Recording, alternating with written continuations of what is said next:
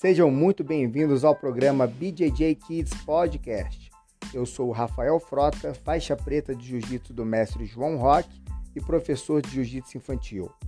A nossa missão aqui é de levar conhecimento e compartilhar vivências e experiências relacionadas ao jiu-jitsu e ao desenvolvimento infantil, e assim ajudar vocês, professores, a entenderem um pouco mais a respeito desse universo.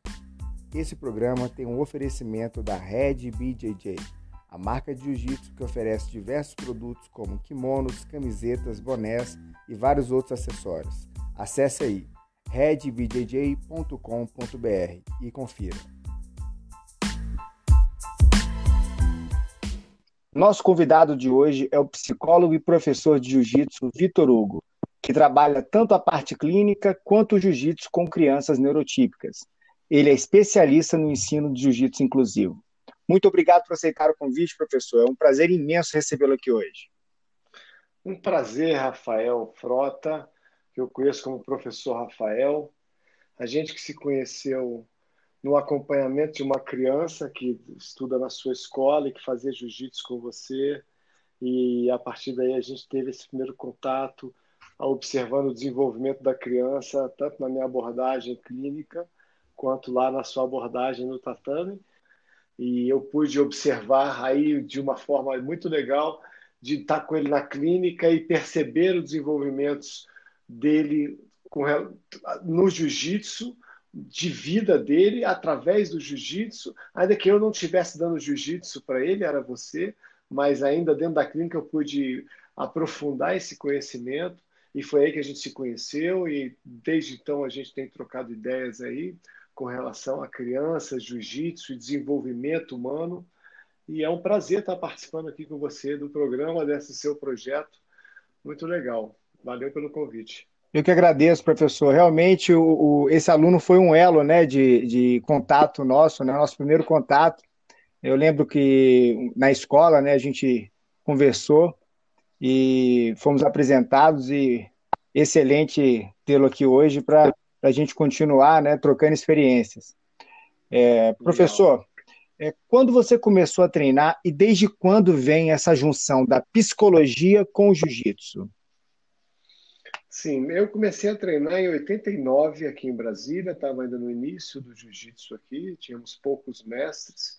Nessa época eu já comecei, eu treinava com o Antônio Marcelo, que era um amigo meu que veio da faixa roxa, e logo em seguida chegou ao Brasil, a Brasília o mestre Ricardo Tanque, faixa marrom na época ainda, e desde o início somos aqui em casa três irmãos, Vitor Hugo, Marcel e Cássio Werneck, e logo no início da turma do tanque aqui, foi legal que a gente chegou para treinar com ele, uma turma quase inteira que treinava com esse nosso amigo Antônio Marcelo, grande mestre também, dos Barretos.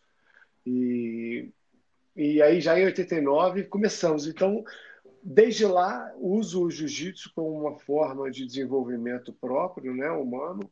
É, é, eu damos graças ao jiu-jitsu aqui em família, nós três irmãos, porque no auge da nossa adolescência, onde os, os hormônios vibram, aquelas confusões de irmãos, brigas em casa, ah!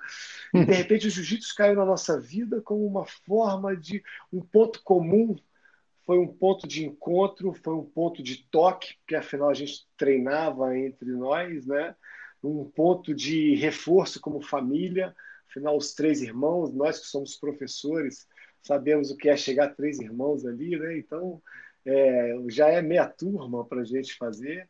E, e o jiu-jitsu, então, na época eu ainda não trabalhava com a psicologia, eu trabalhava em administração, e a psicologia veio um pouco mais tarde na minha vida, mas sempre que ela, ela já entrou na mistura de psicologia e jiu-jitsu, no sentido do jiu-jitsu como uma ferramenta de é, reforçamento das habilidades sociais, o jiu-jitsu como um reforçamento dos encontros, dos toques, e assim já desde 2005 e já em 2010 abrimos uma clínica já com esse viés, com essa pegada, e agora há quatro anos temos um espaço específico de psicologia e jiu-jitsu, onde tanto atendemos individualmente as crianças mais necessitadas ou menos, ou seja, crianças às vezes muito ligadas, muito aceleradas, com pouca habilidade social, e tanto individualmente ou em grupo, e fazemos essa transição dela do indivíduo em família, dela do indivíduo ainda super protegido às vezes, quando ela precisa interagir com o outro, e aí o jiu-jitsu é ferramenta nessa hora. Perfeito. Isso já, graças a Deus, há bastante tempo. Excelente. Por isso que eu fico tão feliz de falar do assunto, Rafael Frota. Eu, eu acredito que, que deve ser muito prazeroso, né? Eu, como professor de jiu-jitsu também, eu, quando eu começo a falar do jiu-jitsu, pessoas que não treinam falam, você realmente gosta disso, né? Porque é, é. além de ser a, a, a, nossa vida, acredito, né, professor? É algo que, como o senhor citou, é uma ferramenta né, humana, né? E, professor. A gente tinha combinado antes da gravação de você não chamar ninguém de senhor, mas ah, tudo bem. Então, me continua. é, Vitor Hugo, é, você citou aí né, a questão da, da, da criança né, com, com transtornos, né? É, para que tipo de, de diagnóstico ou transtorno infantil você sugere a prática do jiu-jitsu? É, é, sempre nesse termo da habilidade social. Né? Então, o que seria essa habilidade social? Ah, mas ela não gosta de compartilhar, ela não gosta de, de perder, ela não gosta de. Quando chega outras crianças, ela guarda o brinquedo para ela. Ela, quando perde, um menino empurra ele e ele acha que perdeu, ele chora desesperadamente. Então, são às vezes comportamentos infantis que inicialmente não caracterizam em diagnóstico, mas já nos sinalizam uma inabilidade social que não há pai, não há mãe, não há escola, não há nada que o impeça de viver. Ou seja, quando ele crescer como criança, depois de sair da família, ele vai querer conviver no ambiente social, com coleguinhas da mesma idade, com o ambiente dele, coerente com o ambiente dele. E aí, nessa hora, há crianças que não desenvolvem muito bem esse contato. Aí, a partir daí, podem desenvolver transtornos, podem desenvolver traumas, podem desenvolvem-se inabilidades ou agressividade demais, ou passividade demais. Então, qualquer observação que você sinta que seu filho não interage bem, um tatame, que a criança possa cair, rolar e brincar de pedir pinico, pô, é sempre saudável, né? É verdade. Tem, tem né, essa questão do dela poder se soltar, né? Ela, ela trabalha um eu diferente, né? Que ela não trabalha sim, dentro, sim. dentro do, do, do, do convívio, né? De do casa. ambiente familiar. É. Excelente. Isso. Professor, a, a, o senhor citou a questão das aulas, né, serem individuais, coletivas. É, as suas aulas, elas são trabalhadas mais com, com alunos é, individuais, coletivos? Fala um pouco a respeito de como você conduz as aulas. É, vou, vou pensar o jiu-jitsu como ferramenta. Então, meus casos mais clássicos são aqueles que, que o adolescente ou a criança já não está nem estudando, já não sai de casa, porque a mãe acaba que os pais trabalham, quando vê, vão tolerando, tolerando, quando veja as coisas vão se perdendo na rotina dessa transição entre criança e adolescente. Então, imagine que uma, criança, que uma criança já não sai de casa, só fala com a mãe, com a irmã, mas se sente um rei, sem habilidade nenhuma, se sente sempre muito capaz. Mas quando você vê, falta aula, não quer ir, tem preguiça, não faz mais nada, está sempre construindo o seu mundo individual. Então, como é que a gente vai chegar até uma aula para responder a você? Então, vai desde essa, desse atendimento residencial, então, na casa da pessoa, para primeiro a gente desenvolver as habilidades dela com um profissional, no caso eu. Oi, como vai? Então você vai se aproximando para tentar criar um vínculo uhum. mínimo ali. É, você né? tem, tem atendimento clínico, né? Inicialmente. Clínico e sempre com o aval dos pais, porque não tem essa. Se os pais não gostarem, se não forem através da energia dos pais, falar, não, então vamos ali para você falar com o meu filho. Se o filho não sentir essa energia dos pais, nada anda. Né? Então, sim, então a gente faz esse atendimento que vai desde aí até esse treinamento individual, eu e ele ali na clínica, né? ou às vezes na residência dele, para ele se sentir confortável. Opa, ele desenvolveu habilidade para ter uma conversa comigo, bacana. Agora a gente precisa levar ele sair de casa e ir para a minha clínica. Então a gente vai levar ele para o ambiente. Nessa hora que ele chega na minha clínica, que sempre foi um ambiente já de tatame, Uhum. Na clínica hoje é um tatame de 60 metros quadrados, Excelente. com paredes acolchoadas, com tatame, com trepa-trepa, com uma slackline para a pessoa se equilibrar. Então é como a gente costuma dizer, um centro de estimulação primata. Você vai estimular o seu equilíbrio, o seu trepar, subir em coisas, o seu rolar no chão, o seu brincar. Então a, criança já, opa, né? O consultório de psicologia, todo mundo imagina aquele lugar é, engessado, é, mais, né? Cadeira, engessado. E, eu, e nós, como psicólogos, a gente fica imaginando o inverso, a mãe falando para ele: Filho, vai, se arruma logo, que a gente vai para o psicólogo agora, pentei o cabelo, põe essa camisa, arruma a coisa. Porra, imagina o moleque se preparando para poder trocar uma ideia com alguém, mas nesse clima do vamos, é, porra, acelera, vai, então. Então, eu sempre tive esse cuidado. Eu, e aí você fala, quando que o jiu-jitsu se cruzou com isso? Pô, quando eu entendi que não precisava disso para. Então, quando a criança chega, o adolescente chega, ou mesmo o adulto chega no meu espaço, ele já fala, é um espaço diferente. Ele, ele sente um prazer diferente. diferente. né? Como você falou, a acolhida, né? Isso. Esse ambiente é diferente. A gente sai um pouco mais da abordagem apenas mente intelectual, de senta aqui nesse divã, fecha o olho e vamos pensar introspectivamente no que está passando na sua cabeça, uhum. numa abordagem integralista no sentido humano, do animal ser humano. Então, vem para cá. Pronto. Então vamos descobrir quais são seus estímulos. Costumo dizer que a criança que entra no meu espaço quando ela entra, eu já começo a ter o meu olhar clínico sobre ela. Porque a criança que for hiperativa, ela já vai subir, trepar, pendurar, rolar, cair, cambalhota, machuca. A mãe já vai olhar de fora e falar: Meu Deus, esse menino vai se machucar. E o inverso é aquela criança que chega lá e se acolhe no pai. Quando você vê, ela se gruda no pai. É mais Porque introspectiva, né?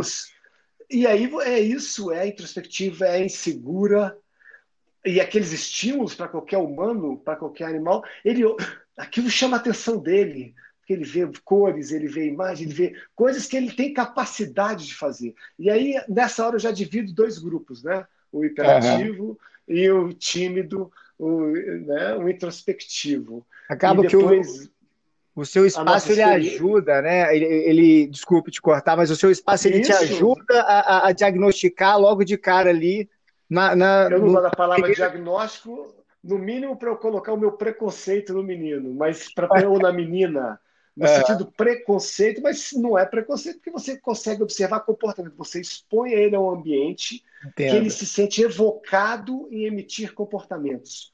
Quando ele não emite determinados comportamentos, já é para mim, porque o espaço é preparado para emitir os comportamentos quando não emite os comportamentos, já é sinal para mim que há travas, às vezes, desnecessárias, inseguranças que nós pais temos de falar, não, mas tal, a gente demora a perceber o poder do ser humano. Nós somos super resistentes fisicamente, psicologicamente, do ponto de vista da nutrição, do ponto de vista. Nós somos seres super resistentes.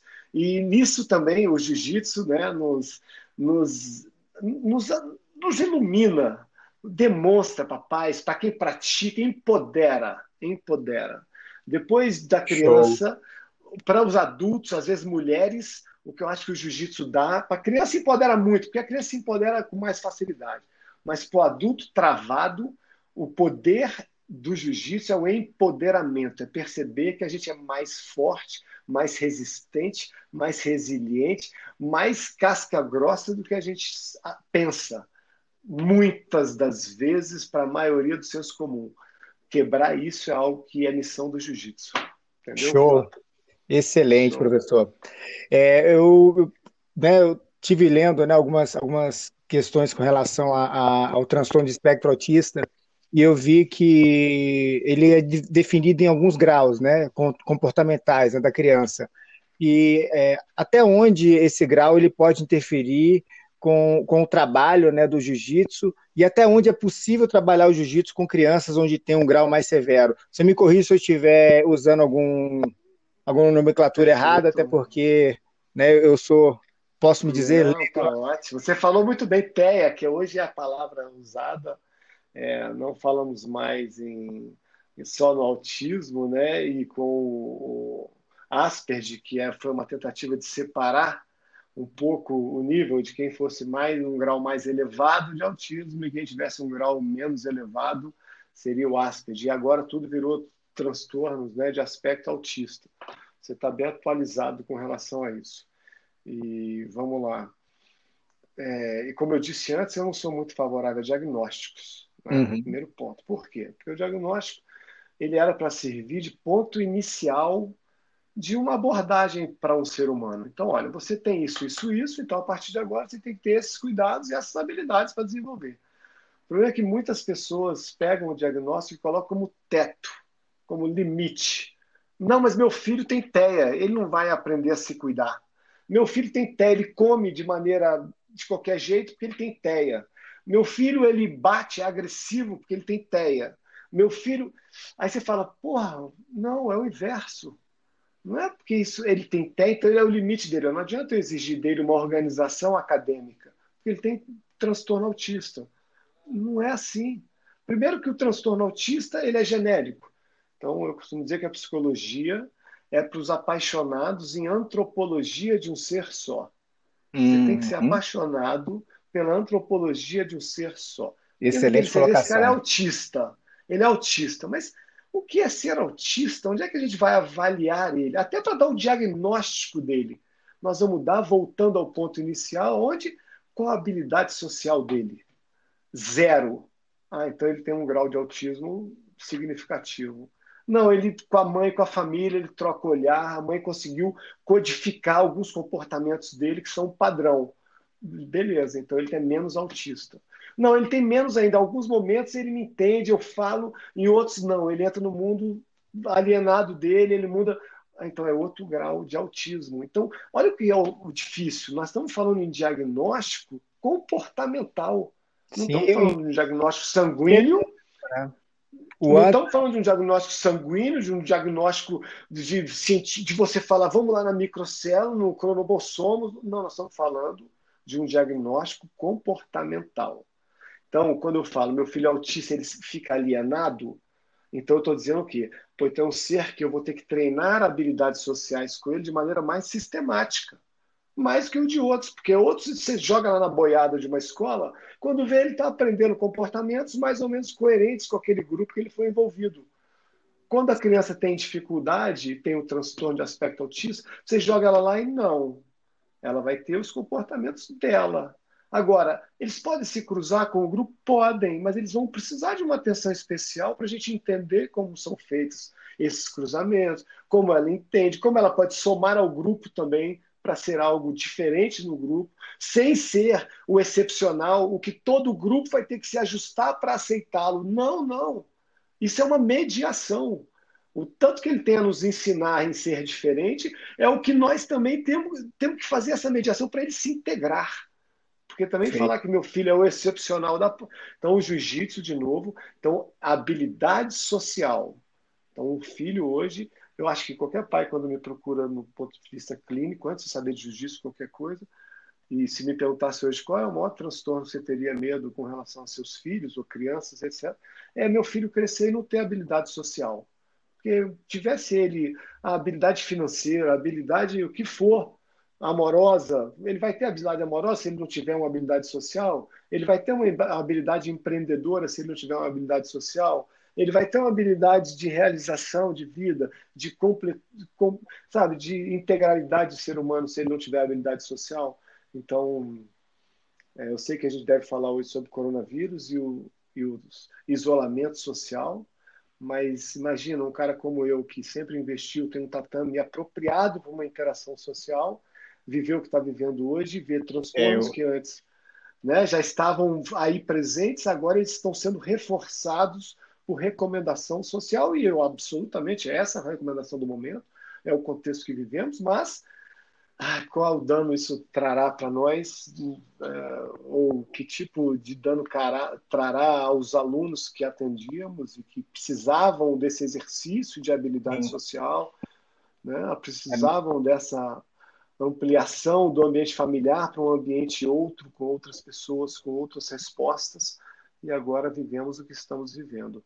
Vamos é, lá. Vamos, é, a gente vai, vai entrar nesse assunto né, um pouco mais à frente, é. mas realmente essa questão do, do, do, isolamento social, né, como, foi, como foi imposto, né, como eles deram essa nomenclatura, né, isso, isso pode trazer e vai trazer, acredito, no futuro aí, é, enormes transtornos para todos, né?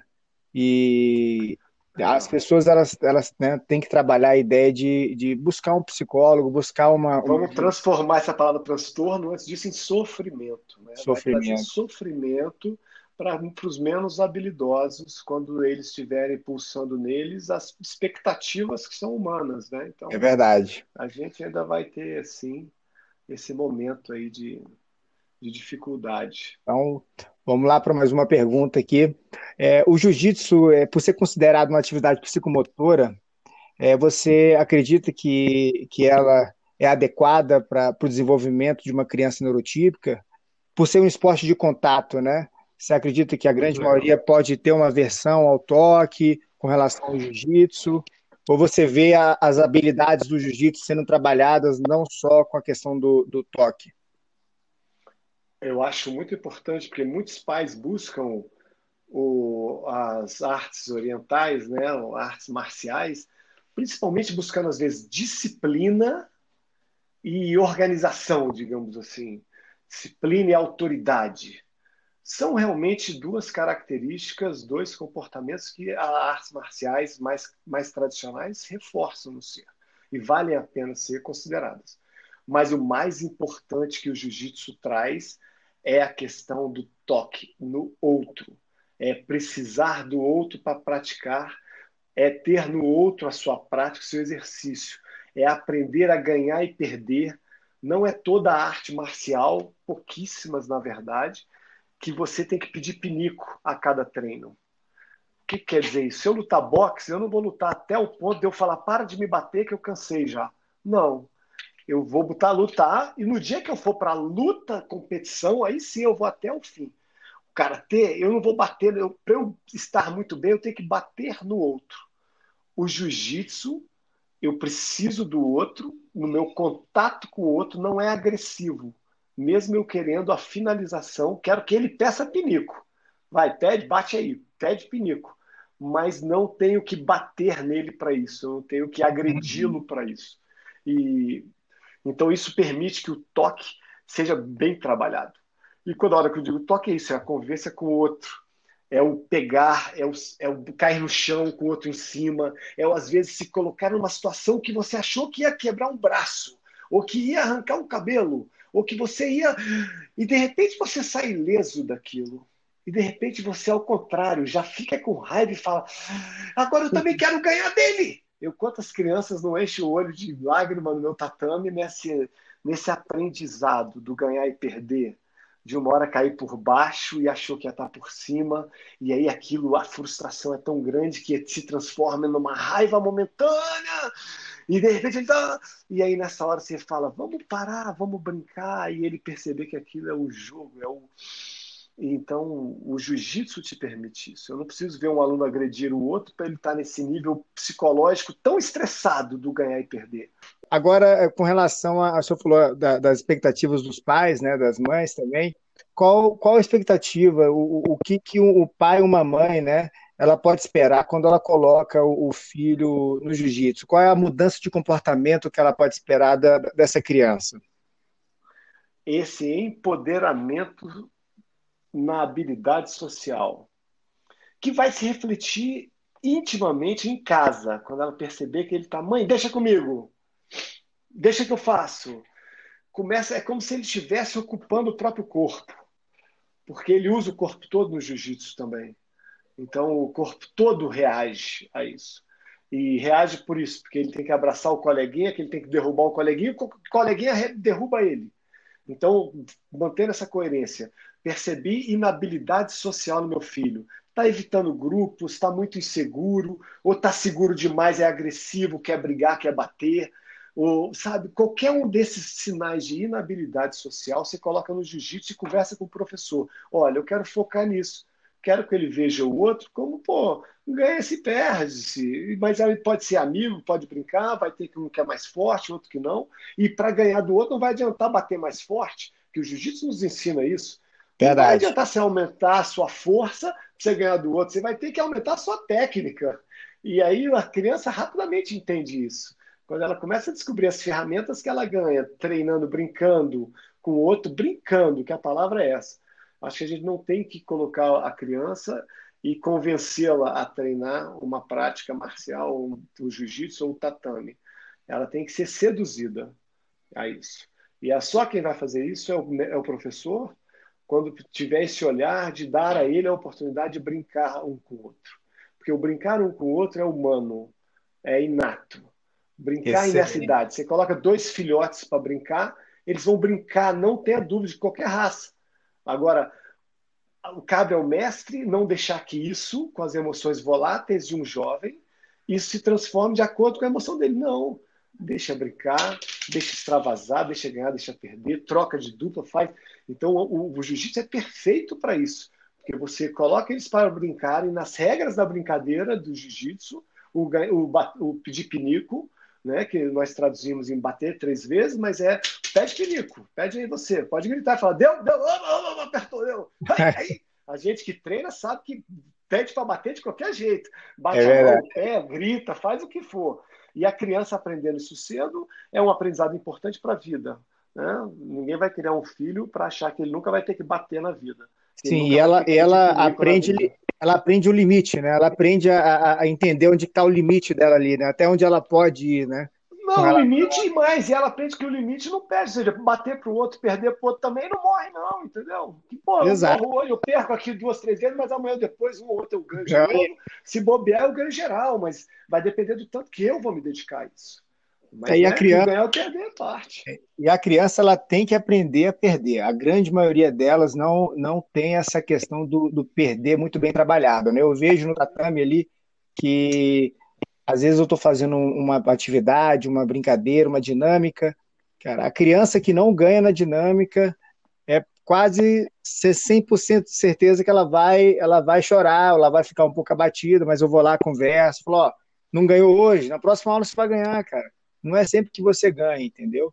E eles acabam com o tempo vão aprendendo. No início é difícil, mas é um aprendizado. Mas se, ele não né? aprender quando, se ele não aprender quando criança, ele vai aprender adolescente. Se ele não aprender como adolescente, e quando ele for adulto, ele vai aprender. Então, como pais, a gente quer ensinar isso quanto antes, né? Quanto que nem fala, você pega logo esse vírus do perder, não que você vai perder a vida toda, mas se um dia perder, você já vai ter ali aprendido essa frustração. E é exatamente isso que o jiu-jitsu ensina muito mais do que qualquer outra arte marcial, mais. Você vai falar, não, mas como assim? Toda arte marcial ensina. Não, não, como eu disse. O karatê não, o taekwondo não, a capoeira não, porque nem todas as artes marciais eu preciso pedir pinico. Eu só vou ter que pedir pinico se eu for participar de um campeonato de karatê. Tudo bem, o jiu-jitsu não. Todo treininho que a criança fizer, se ela tiver que ficar por baixo, o adolescente, ou o adulto, ou o velho, que for brincar um com o outro, e tiver que falar, para, para, para, tá bom, cansei, tô perdendo, ele não vai achar isso fácil. Ele não vai achar isso fácil. E aprender isso para achar isso de maneira. Ah, esse é o caminho do aprendizado é fundamental para qualquer um, é importantíssimo. E o jiu-jitsu nos dá essa oportunidade. É verdade. Uma vez um professor ele, ele comentou, né, que o jiu-jitsu é uma das artes mais nobres que existe, né? Porque você dá oportunidade para o seu adversário de desistir antes mesmo que você machuque ele. Como você citou a questão do karatê, da capoeira, do boxe, o cara ele vai tomar um soco no nariz para quebrar o nariz e falar, eu não quero mais. No jiu-jitsu não. Isso. Você dá oportunidade para ele, né? De, de, de parar e falar, por favor, não quero mais. Ele tem essa questão Perfeito. da escolha. Tem a questão da escolha e mais. Alguns só vão aprender essa questão da escolha quando, quando se machucarem. É quando a criança fala, não vou bater, pode, bater, pode apertar. Você vê adultos, às vezes, treinando, o cara você quer, que é um super gentil, super inteligente em qualquer outra área do conhecimento humano, você põe ele para treinar, às vezes, com o outro. Na hora dele ter que bater humildemente falar, opa, Deus, vamos mudar de posição, o cara tá lá se colocando em exposição, em exposição, em situação que pode se machucar, mas ele não vou bater, não vai passar minha guarda, não vou fazer, sabe? Mexe com o âmago humano, gente. É isso que eu acho bacana. É você, fantástico. Você quer estimular um primata, você coloca ele nesse tipo de situação, ele fica estimulado ao seu máximo.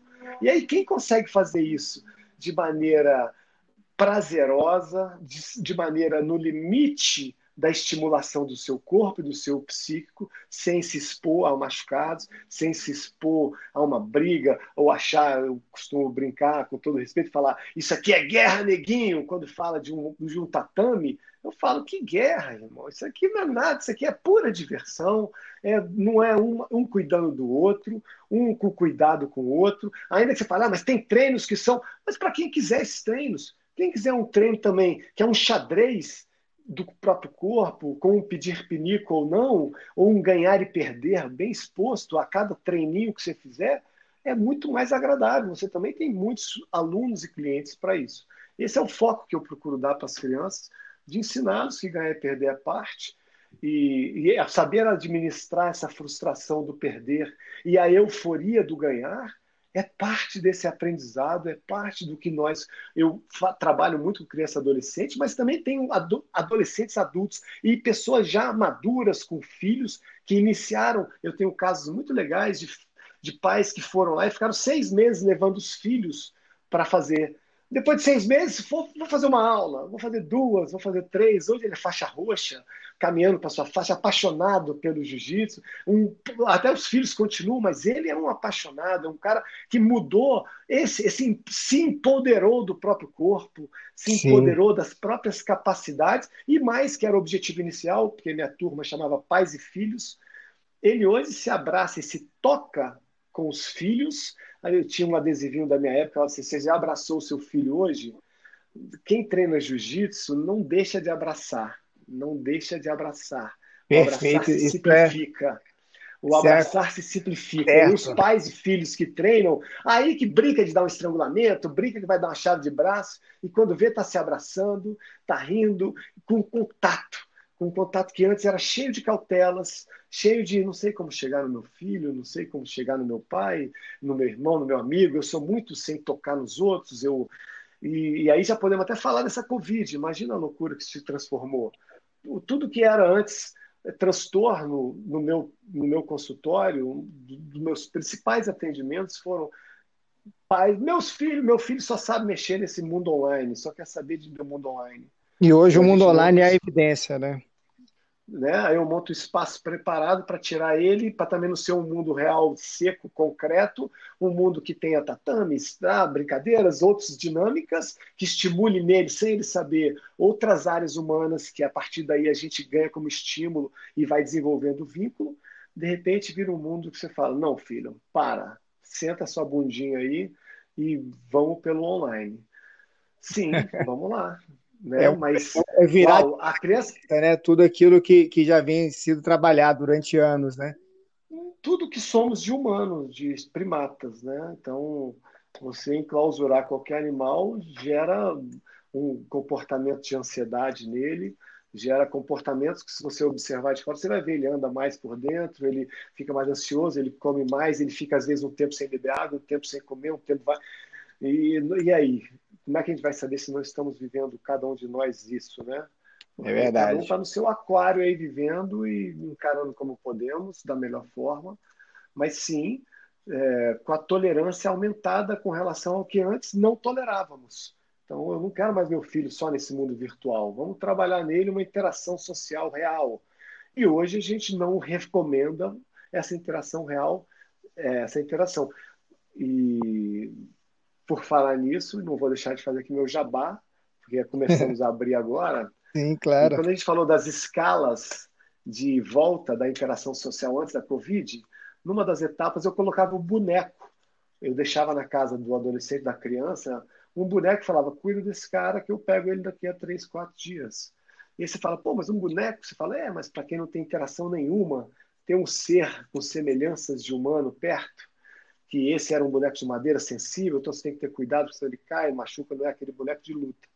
E isso sempre gerou pontos positivos, porque dava nome ao boneco. A gente que é mais antigo lembra de, daquele filme Náufrago, que uma bola virou um ser do filme, né? Sim, e, o melhor sim, amigo dele, né? né? A gente se lembra disso e, e a partir, mas é ao mesmo tempo por quê? Porque é isso, a gente começa a se treinar com o outro. Então, essa etapa é ele sozinho, ele com boneco, ele comigo, uhum. ele comigo, ele com boneco, ele num grupo. Então, por isso que eu tinha meu consultório maior, porque eu conseguia, depois de criar um vínculo com a criança, com o adolescente, ou mesmo com o adulto, eu conseguia introduzi-lo num grupo também variado de adolescentes, pais, filhos, e sempre com esse objetivo de interagir um com o outro, sem a, a responsabilidade da luta. Ótimo. E hoje, falando da Covid, por que, que eu estou falando tudo isso? Para falar que aí voltamos à era dos bonecos. Então, o meu espaço hoje foi distribuído em quatro áreas. cada uma delas com um corredor específico, cada uma delas com um boneco. Então eu comecei a desenvolver algumas aulas, quem quiser depois ver aí Vitor Hugo Werneck é, no YouTube, eu fiz já cinco aulas com o boneco, exatamente já prevendo que estamos vai, essa nossa essa nossa recomendação de não interação social física vai durar, mas ao mesmo tempo, é, ainda que sejam com bonecos, a atividade física, é, se movimentar num lugar que seja o meu espaço hoje ele é 100% lavável. Então, num lugar que seja 100% lavável, que vai te esperar sempre com álcool higienizado, um ambiente absolutamente higienizado, para você treinar com um boneco especificamente seu, 50 minutos vai embora. Então, lógico que não estamos falando aqui em nada que, ah, vamos lá, isso é lindo, é maravilhoso, nós estamos falando o seguinte: o que temos para hoje é isso. E dentro desse melhor, até então estava fechado hoje, seria o dia que poderíamos abrir, no sábado, e, e 11 de julho, né? E a gente, se abrirmos, vamos voltar nesse modelo, respeitando todo esse distanciamento e voltando nessa época do boneco como parte do treinamento da interação, tanto da é, interação social do ponto de vista clínico quanto do readaptar, né? É importante se readaptar, né, É importante. É importante a gente entender que vamos ter que aprender a trabalhar com o que temos para o dia. É verdade. E... É, fazer mais uma pergunta aqui. É, em quais esferas o jiu-jitsu está presente na sua vida hoje? Ah, todas. Né? Eu tenho um filho de 17 anos e que ele já está treinando, ele foi parte desse projeto final que a gente falou de que junta a psicologia com o jiu-jitsu, porque eu sempre soube que através do jiu-jitsu que eu ia melhorar meu toque, meu contato, minha conversa, ele ia me entender melhor, eu ia entendê-lo melhor como ser. E assim é, então, ele ainda hoje é apaixonado pelo futebol, anda de skate, mas não deixa de treinar de vez em quando. Então, se você me pergunta se eu coloco tudo isso no meu próprio filho, já responde a você que em qualquer área hoje de formação humana, de desenvolvimento humano, e de me perguntar como é que você quer um ser amanhã, um ser adulto, que se sinta autônomo, qual, quem não quer um filho que se sinta adulto, autônomo, competente, habilidoso socialmente para viver no mundo real, né? E o mundo real da gente é isso, que pode pintar uma Covid. E aí? Ah, mas eu sou muito bom nisso. Não, não, eu quero que você seja bom, eu quero que você seja, como característica de todo ser humano, um generalista. Se você nascer Sim. a menos de 40 graus, você vai comer peixe e chupar gelo. Se você nascer no sertão brasileiro, você vai comer o que tiver, quando tiver, e vai se virar. Porque a gente tem essa habilidade como ser, a gente tem essa capacidade e, e entre as habilidades, tanto nutricionais ou de, de, de, capacidade física de suportar temperaturas, a gente também tem das habilidades sociais. E eu acho que esse é o grande foco. Que, e também me desafia a pensar a Covid hoje e o mundo de amanhã, sim. De que maneira, não menosprezando o mundo virtual, não menosprezando isso, maravilhoso. Eu acho que ele já hoje está ensinando a gente como ele pode se resolver em muitas áreas, mas o, o físico, o real, é ainda é, é o que ainda, ainda temos é, expectativas, ansiedades, pulsões, temos humanas que nesse mundo real não vão ser atendidas. E Perfeito. como a gente vai fazer para atendê-las é que vai ser um desafio. O jiu-jitsu estará, se Deus quiser, em breve, como uma ferramenta muito importante para as pessoas, muito mais ainda do que no passado, nesse sentido de reforçamento social. É, isso é verdade. Eu, eu estive conversando com alguns amigos que, que trabalham com jiu-jitsu, inclusive um ele, ele trabalha na Itália, ele tem uma academia na Itália. A Itália foi um dos países assim que é, inicialmente né, sofreu o primeiro baque ali com, a, com o coronavírus, né? E eles já estão alguns passos na frente. E eu conversando com ele, a gente citou justamente isso que é, eles, né, o pessoal tem essa, essa, esse receio de e agora, como é que vai ser o pós-Covid, né?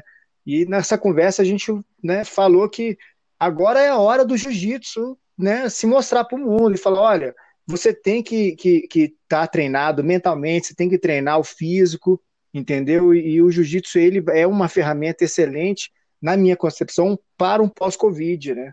Para que essa, essa, esse contato né, com, com o humano ele volte a acontecer né, o mais rápido possível. De maneira possível. controlada. Isso, de maneira controlada. Professor, é... a gente falou do seu espaço, né? E aonde é que fica o espaço? Qual o nome do seu espaço? É o espaço Viver Bem Arte Suave. Você vê que é bem jiu-jitsu, né? Bem compromissado. Fica aqui na 502 Sul. Estou lançando agora um projeto durante a pandemia de compartilhamento de espaço para todos os professores hoje que não têm, às vezes, o espaço, porque academias maiores não vão abrir. Então, às vezes, o cara tem dois, três alunos. Então, eu estou abrindo em parceria com o professor o espaço. Eu vou ficar responsável como espaço de toda a higienização. Estamos encontrando parceiros Perfeito. que fiquem responsáveis por isso. Então, o cara vai marcar a hora dele e vai receber um ambiente absolutamente higienizado, sem banheiros, sem, sem bebedouros, de acordo com o decreto do GDF. A pessoa chega, sua e vai embora suada, mas ela vai ter um espaço 100% seguro para ela, com um boneco exclusivo para ela, higienizado exclusivo para ela, e vai poder sim. Eu tenho ficado muito. Os bonecos são bons para aprender jiu-jitsu. Eu, modéstia à parte, tenho treinava, estava treinando, estava super afiadinho, mas movimentos básicos, coisas que às vezes você tem dúvida, desde um birimbolo a uma chave de pé, a uma passagem de guarda. Então, e aí sim os drills de joelho na barriga, de ataque, uma delícia brincar com os bonecos, realmente muito interessante. Já entraram para minha vida, por isso que eu estou lá com quatro expostos lá para eles, para os alunos. É o espaço, é o número máximo do meu espaço hoje, então não vai ter turma maior do que isso. E a minha ideia é que o professor e três alunos, então um preço que seja bem legal no sentido dos três alunos já pagariam o professor tendo uma, uma oportunidade também de monetizar e para a gente passar por esse período, né, cara, juntos aí. E voltar, né? O, 502 Sul. Etapas, na 502 Sul. A gente vai deixar o link, né, aqui no, no, no podcast. Depois, quem, quem quiser acessar aí o, as redes sociais do, do professor Vitor Hugo, é só olhar aí pelo link aí do, do podcast que vai ter acesso. E, professor, é, hoje do, no espaço, no Espaço Viver Bem, o senhor trabalha com, com quantas pessoas? Existem outros professores? Você pode citar o nome dos professores? Tenho, tenho o professor, meu parceiraço também, Fábio Façanha, que já nesse histórico, nessa minha caminhada aí, antes de eu montar o meu espaço próprio, eu estava atendendo, eu estava arrendando um tatame na 309, numa escola é, de pedagogia, tinha um tatame legalzinho lá, da professora Marla, e de, nessa época, quando eu saí de lá, o espaço vagou e ela tinha alunos especiais e o Fábio Façanha assumiu o espaço e depois dele ficar lá um ano também, ele precisou crescer e ele me procurou perguntando se não teria como ele atender em alguns horários nesse espaço. E é legal que o Fábio é professor do, é, é, formado pelo professor João Roque, que também é seu mestre. Sim. E, e o projeto tem exatamente essa ideia de, de, ultrapassar bandeiras, porque a gente que é do universo do jiu-jitsu, em algum momento é quase uma torcida de futebol, mas que hoje já ultrapassou em muito. É uma ferramenta muito mais importante do que de quem é de qual. E a gente faz um, um trabalho hoje parceiro, eu e o Fábio Fassan, o Fábio até mais nessa, nessa questão de crianças com TEA, ele tem atendido individualmente e em grupos pequenos crianças com atividades especificamente do jiu-jitsu, no empoderamento de crianças nessa área do jiu-jitsu, e com a supervisão e a troca de ideias na questão da psicologia. Então, temos feito trabalhos bem legais lá dentro. É, estávamos com yoga lá dentro também. É, mas agora, com essa pandemia, a gente está reabrindo essas agendas. O Sim. Fábio já está retomando seu atendimento individual e estamos reabrindo essas agendas para esse novo tipo de serviço, né? Esse Perfeito. Conheço o Fábio, o Fábio realmente é, um, é uma pessoa acima da média, é um excelente professor, um excelente amigo, e eu vou gravar um, um podcast com o Fábio, com certeza. E um ótimo atleta, campeão ótimo. aí no ano passado. Sim, um, um ótimo, ótimo atleta master, no rank, ranqueado, é um craque. Cara, manda muito bem no jiu-jitsu. Já tive o prazer de rolar várias vezes com ele aí. E sempre, sempre aprendendo. sempre aprendendo, sempre. Um é.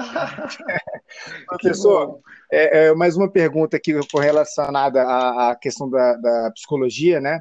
É, há estudos psicológicos na área da psicologia que sugerem que a arte marcial é um processo, é, é, ajuda no processo psicológico comportamental da criança? Ou do ser humano, sim, né? Da criança, do ser humano em geral? Sim, temos muitos estudos nessa área. Muitos focam, como eu disse antes, nessa questão da disciplina e da, da força mental. É, ainda não temos estudos focados nessa questão da, do toque, da interação social especificamente, do ponto de vista do empoderamento social, mas é, a atividade física, né, no geral, na formação do ser humano. Então, não tenho dúvidas que esse caminho está crescendo cada vez mais. Eu acho que cada vez mais os atletas de jiu-jitsu, os professores também, estão cada vez mais entendendo o valor do jiu-jitsu maior ainda do que o de competição, de falar quem é a academia forte, quem é o fodão aqui, quem é o cara que bate, quem é o cara que apanha. Mais ainda é o por onde eu empodero esse ser aqui, aquele ser ali, cada ser. E quando o jiu-jitsu nessa área ele é sensacional e, e acho que vai crescer, sim, depois dessa pandemia, com os devidos cuidados a todos nós que conseguimos vender o serviço, além do serviço agora do jiu-jitsu, vender também a questão da higienização. Há costumes agora que estão entrando para ficar, a higienização da mão e pés, né? e toda a questão, outros pontos de cuidados que agora chegam para ficar para todos nós. É, sem dúvida, é, essa pandemia ela, ela, nos ensinou bastante, né, com relação à, à higiene, né, tanto do, do ambiente é. quanto ao pessoal. E professor, como o senhor enxerga a, a, o jiu-jitsu pós-pandemia? Eu sei que a gente já falou bastante com relação a, ao jiu-jitsu e pandemia, né? Mas como é que o senhor enxerga o jiu-jitsu após a pandemia, com todas as restrições de contato físico que o vírus vem exigindo? É, o que a gente falou, é, tá difícil é de definir esse pós-pandemia, né? Ninguém está entendendo direito como é que vai ter um pós. Ah, então o pós é a vacina. Então vamos imaginar que depois da vacina a gente cada vez mais estimular o jiu-jitsu como forma de interação social. Gente, depois que for todo mundo sem se abraçar, a gente precisa de alguma coisa que faça a gente abraçar. Os solteiros vão para boate, vão se abraçar por aí. E, e, os demais, ou os que não quiserem só ir para boate se abraçar na boate, vão para o tatame se abraçar no jiu-jitsu. Mas vai depender da vacina.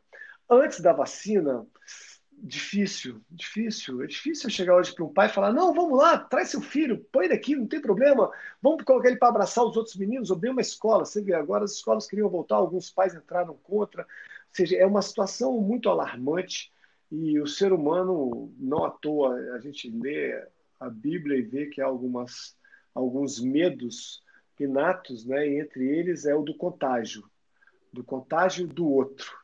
Então, o ser humano, quando ele põe no outro o, o mal dele, ele se fecha.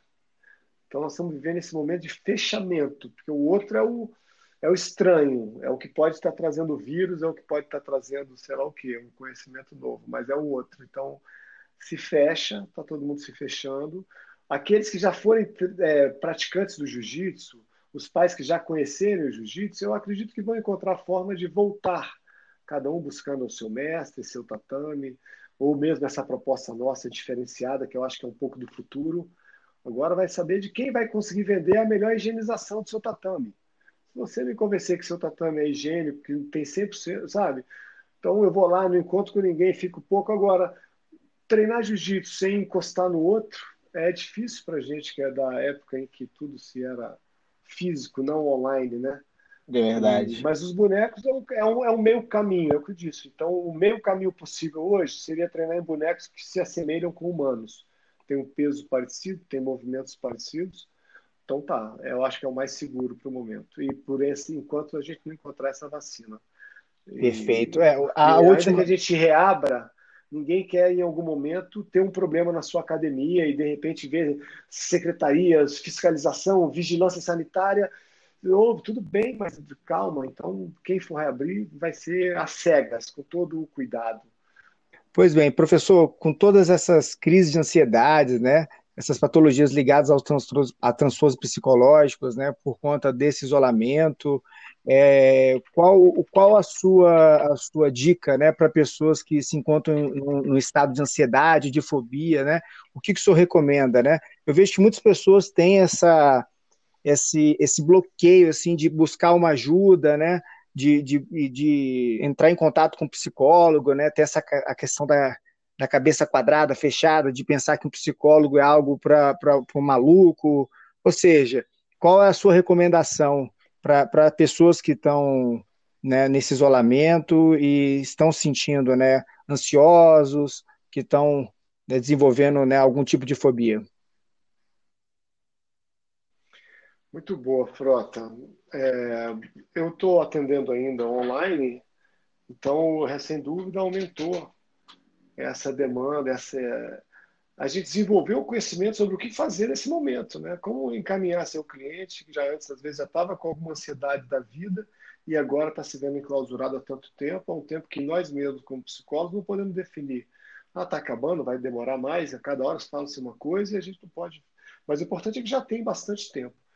Então, eu sempre recomendo e encaminho pelo primeiro passo. O primeiro passo é assumir que estamos vivendo um momento ímpar. Não adianta falar, ah, mas eu já tive isso antes, eu já vivi isso. Não, ninguém pode falar isso. Então, primeira coisa, estamos vivendo um momento que qualquer ser vivo colocado nesse ambiente, que vivia livremente, você coloca ele num ambiente enclausurado, é um ambiente de ansiedade, é um momento de crise. A gente não está ouvindo bombas cair do teto ou podendo estourar na sua cabeça, porque a gente não vê. Mas, evidentemente, que qualquer diagnóstico que te leve a um hospital dentro de uma família é como se fosse uma bomba caindo. Então, mas é porque o nosso inimigo é invisível. Mas, sem dúvida, vamos primeiro assumir que ficar dois, três meses, como estamos enclausurados, a todos gera uma ansiedade muito grande. Vai procurar o psicólogo? É a minha recomendação número um. Mas às vezes você fala, não, eu não gosto de psicólogo. Então vai procurar o seu curso de xadrez, que você falou que um dia queria fazer. Vai procurar aquele livro que você disse que queria ler. Vai procurar então a, a igreja, volta a falar com o pastor. Procura a igreja online, pergunta como eles estão fazendo. Agora, não haja como se não estivesse acontecendo. Negligenciar nada. isso, né, é perigoso, né? Não pense, não pense que não, tá tudo certo. Pô, tô acostumado a sofrer, eu tô acostumado a ter ansiedade, eu tô acostumado a ter. E aí eu tô vendo meus, minha ansiedade aumentando, eu tô vendo meu olhar ficando cada vez mais crítico, seja às vezes comigo mesmo ou com o outro. Eu fico vendo às vezes agora minhas emoções variando de maneira violenta, voláteis. Uma hora eu estou lá no alto, outra hora eu estou lá no embaixo. Uma hora eu acho que a vida é isso, outra hora eu acho que a vida já era. O que nesses momentos são naturais a gente pensar. Mas, pô, nessa hora não vai procurar um psicólogo porque está conseguindo administrar. Então sai para caminhar, põe sua máscara e vai caminhar de maneira sistemática. Não espera a coisa lá, mas quando eu estou péssimo eu saio. Não. O que você vai incluir na sua vida para você não se ver sempre na mesma situação, nos mesmos pensamentos ansiosos, nas mesmas cobranças, seja a si mesmo ou ao outro. Então, não é hora de grandes mudanças, nem sequer de definições. Ainda que a gente saiba que em muitos lugares a Covid trouxe muitas separações, porque as coisas se aproximaram demais, talvez, porque talvez as coisas ficaram evidenciadas, mas ainda assim, vamos esperar passar essa Covid aí para decidir a vida a gente assume que está ansioso.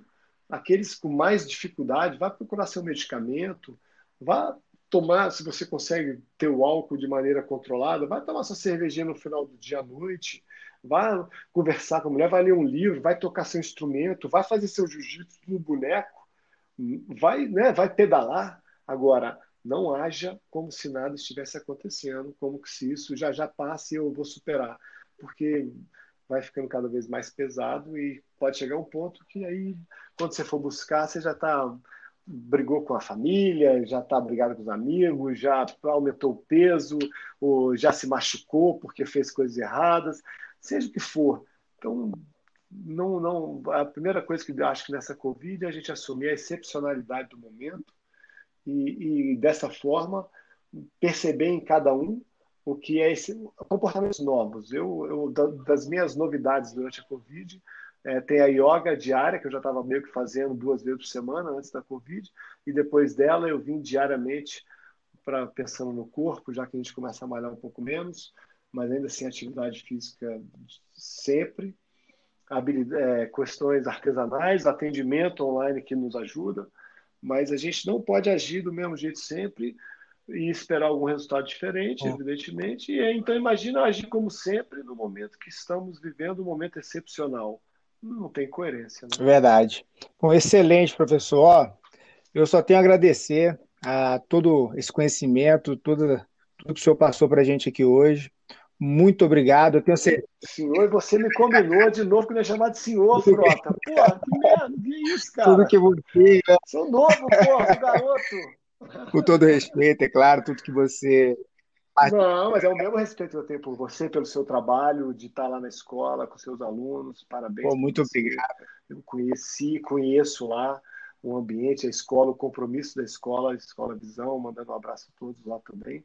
E então, pô, eu, se, eu, se for por merecimento, é senhor daqui, senhor daí. Isso. Então, vamos abrir mão desse senhor. Perfeito. Eu tenho certeza que os ouvintes também gostaram. Eu quero agradecer a todos que dedicaram o seu tempo, né? E não esquecer de seguir o canal BJJ Kids e compartilhar esse podcast. E para quem quiser ter acesso às redes sociais do, do professor Vitor Hugo, eu vou deixar todos os links aqui, o, o, nome dele nas redes sociais, aqui também linkado no, na descrição aqui do podcast. E é isso aí. Muito obrigado, professor. Espero em breve lhe fazer uma visita e aprender cada vez mais contigo. E é isso aí. E na próxima a gente vai aprender naquele, naquela forma é, que se fala sem falas, né? Que a gente se comunica sem sem o verbo, que é o jiu-jitsu. Ah, faixa preta com faixa preta, a gente sempre se entende. É verdade.